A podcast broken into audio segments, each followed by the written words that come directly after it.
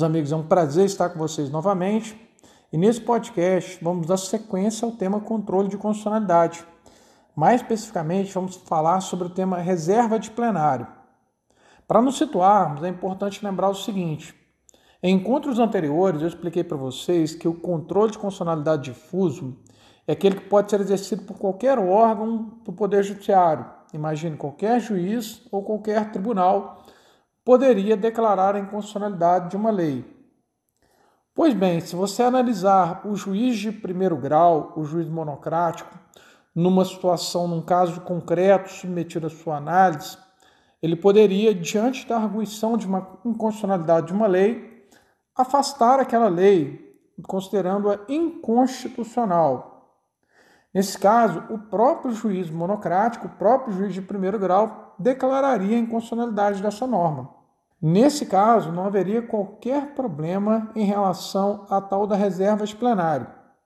Mas olha só, imagine numa situação em que o juiz de primeiro grau decida uma causa, um caso colocado à sua apreciação, mas a parte que foi vencida recorra, por exemplo, entra com uma apelação para um tribunal. Nesse caso, o tribunal, analisando a causa, no caso concreto, é suscitada a inconstitucionalidade de uma norma. Nessa hipótese, sim, teríamos a aplicação da tal da reserva de plenário. Mas, professor, o que viria a ser a tal da cláusula de reserva de plenário? Pessoal, de uma maneira simples, antes de aprofundarmos no tema, imagine que é uma regra que ela está disposta no artigo 97 da Constituição, que ela determina que os tribunais só poderão declarar a inconstitucionalidade de uma norma através da maioria absoluta do seu plenário ou dos seus órgãos especiais. Ou seja, em outras palavras, os tribunais não poderiam declarar a inconstitucionalidade através dos seus órgãos fracionários, das suas turmas, das suas câmaras. Professor, como assim? Explica melhor essa questão.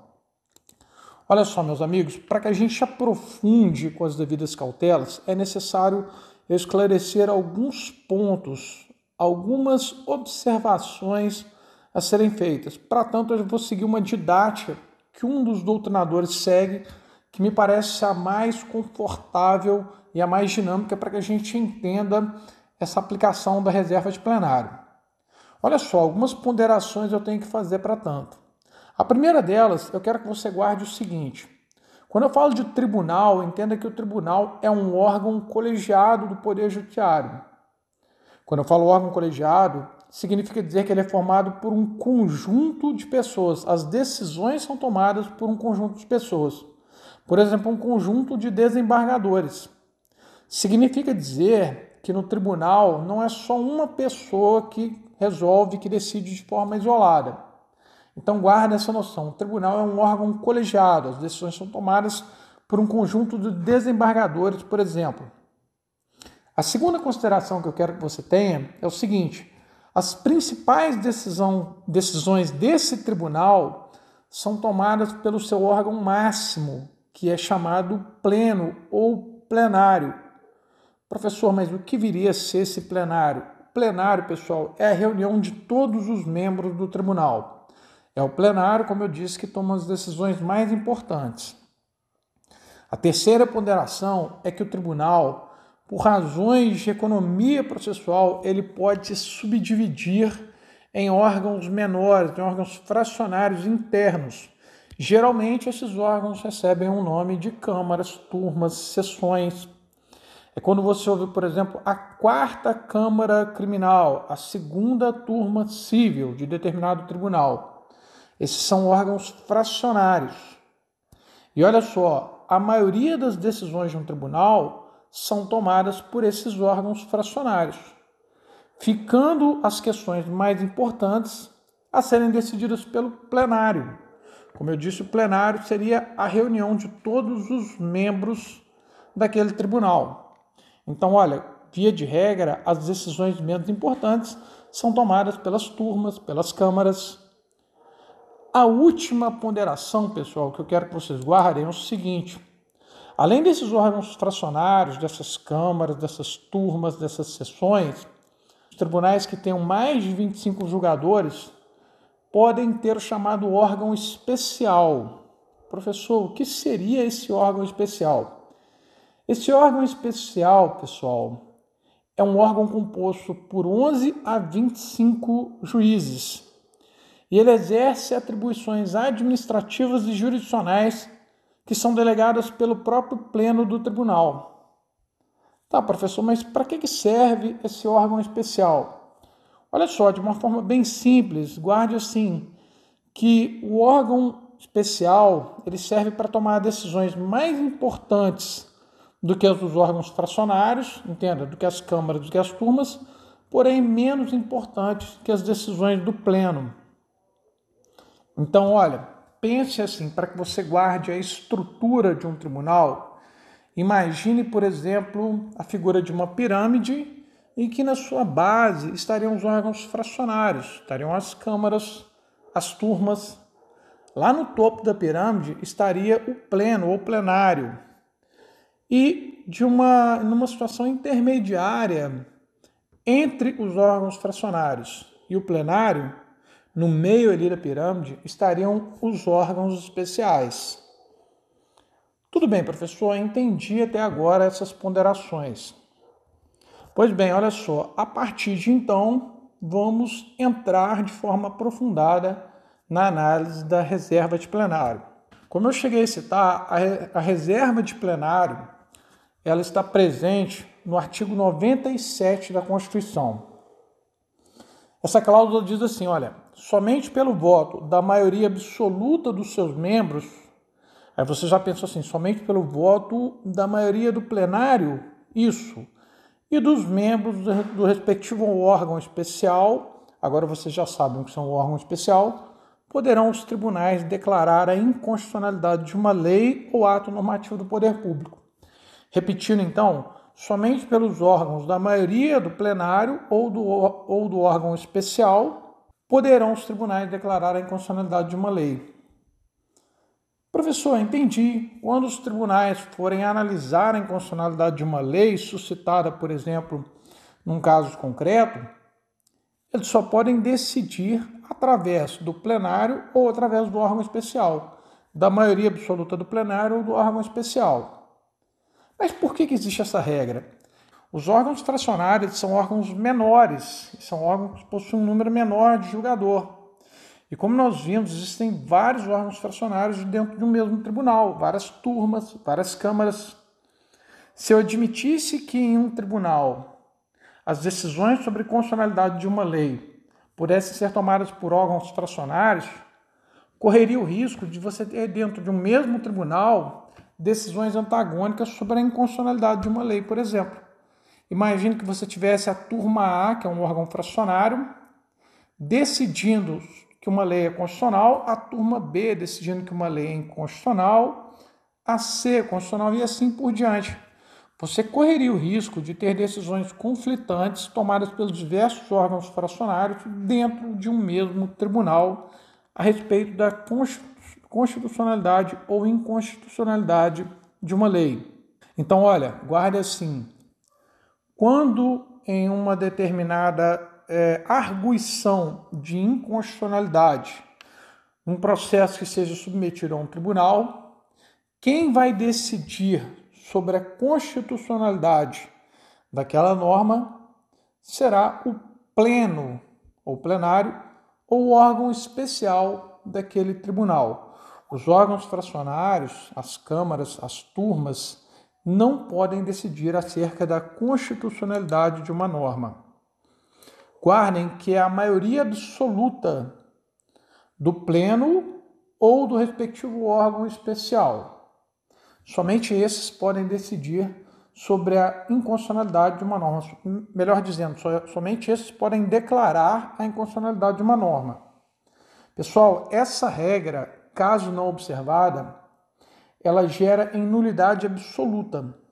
Imagine assim, olha, se um órgão fracionário, uma turma, uma câmara de um tribunal decida sobre a inconstitucionalidade de uma norma, ou seja, não remeta aquela decisão ao pleno ou ao órgão especial, essa decisão será nula. Entendam que a reserva de plenário ela traduz numa condição de eficácia jurídica da declaração de inconstitucionalidade.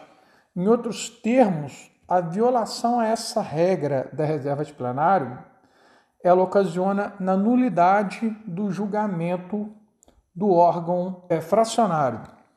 Professor, eu entendi muito bem. Essa regra da reserva do plenário, ela diz assim que quando os tribunais, por exemplo, no exercício de um controle difuso, estejam analisando uma causa e seja arguída a inconstitucionalidade, seja questionada a inconstitucionalidade de uma norma, o tribunal ele tem que remeter essa análise de constitucionalidade ao pleno ou ao órgão especial. É exatamente isso.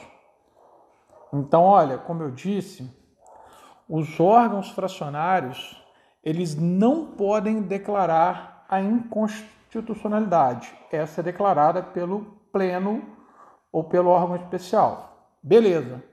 Mas, pessoal, preste atenção. A doutrina fala o seguinte: Tá, os órgãos fracionários, as câmaras das turmas não podem declarar a inconstitucionalidade, mas eles podem reconhecer a constitucionalidade de uma norma. Professor, como assim? Essa ideia não é um tanto antagônica? Não é um tanto contraditória?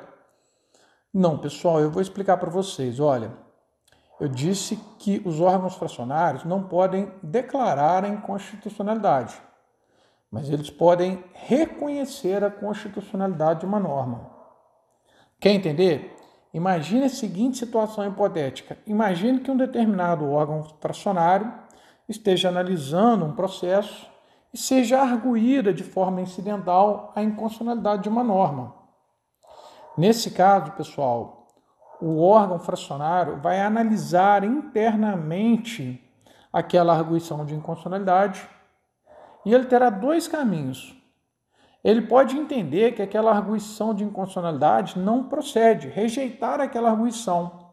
Nesse caso, ele vai estar reconhecendo a constitucionalidade da norma e ele vai prosseguir o próprio órgão fracionário no processo e ele mesmo decidir na causa, sem necessidade de remetê-la ao pleno ou ao órgão especial. O outro caminho seria ele entender que realmente aquela arguição de inconstitucionalidade deve ser acolhida. Nesse caso, ele vai remeter o processo ao órgão especial ou ao plenário, obedecendo a regra do artigo 97 da reserva de plenário. Essa noção ela está devidamente declarada nos artigos 948 e 949 do Código de Processo Civil. O artigo 948 diz assim, olha, arguída, levantada, questionada em controle difuso a inconstitucionalidade de uma lei ou de um ato normativo do poder público, o relator, entenda assim, aquele desembargador que está analisando o processo, por exemplo, o relator, após ouvir o Ministério Público e as partes, submeterá a questão à turma ou à Câmara a qual compete o conhecimento do processo. O relator vai encaminhar aquela questão ao órgão fracionário. E aí, olha, diz o artigo 949: se a arguição for rejeitada, se o órgão fracionário entender que aquela norma não é inconstitucional e declarar e reconhecer, melhor dizendo, a constitucionalidade, ele mesmo prosseguirá no julgamento. Porém, se acolhida a arguição de inconstitucionalidade, se ele entender que aquela norma é inconstitucional, ele deverá submetê-la ao plenário ou ao órgão especial. Meus amigos, o que esse artigo deixa claro para a gente é o seguinte: quando o órgão fracionário de um tribunal, a Câmara, a turma, estiver analisando um processo e seja suscitada a inconstitucionalidade, caso ele entenda que aquela, que aquela arguição não proceda, ele entende que a norma é constitucional, ele mesmo prosseguirá no julgamento do processo. Porém, se esse órgão fracionário entende que essa norma realmente é inconstitucional, ele deverá submetê-la ao plenário ou ao órgão especial. E aí o que é feito? Esse plenário ou órgão especial vai decidir sobre a constitucionalidade ou não vai declarar a inconstitucionalidade ou não daquela norma em questão. E, feita essa análise, o processo retornará ao órgão fracionário para que ele decida o mérito. Meus amigos, a doutrina chama atenção para uma questão no seguinte sentido: por razões de economia e celeridade processuais, caso exista a declaração anterior de inconstitucionalidade vindas de um órgão especial ou do plenário de um determinado tribunal, ou ainda, pessoal, do plenário do Supremo Tribunal Federal, não há necessidade de, nas causas futuras, observar a regra da reserva de plenário porque nesse caso os órgãos fracionários podem aplicar diretamente aquelas decisões do plenário ou do órgão especial do tribunal ou do plenário do STF. É o que a doutrina chama de mitigação da cláusula de reserva de plenário. Olha o que diz na íntegra o teor do parágrafo único do artigo 949. Os órgãos fracionários dos tribunais não submeterão ao plenário ou ao órgão especial arguição de inconstitucionalidade quando já houver pronunciamento destes ou do plenário do Supremo Tribunal Federal. Então, olha só, nós temos então duas situações estampadas no parágrafo único do artigo 949 que constituem exceções à reserva de plenário.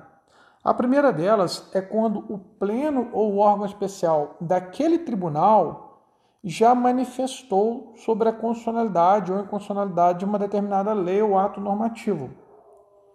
Geralmente, pessoal, o pleno ou órgão especial manifestam uma única vez e as decisões são replicadas nas outras situações futuras.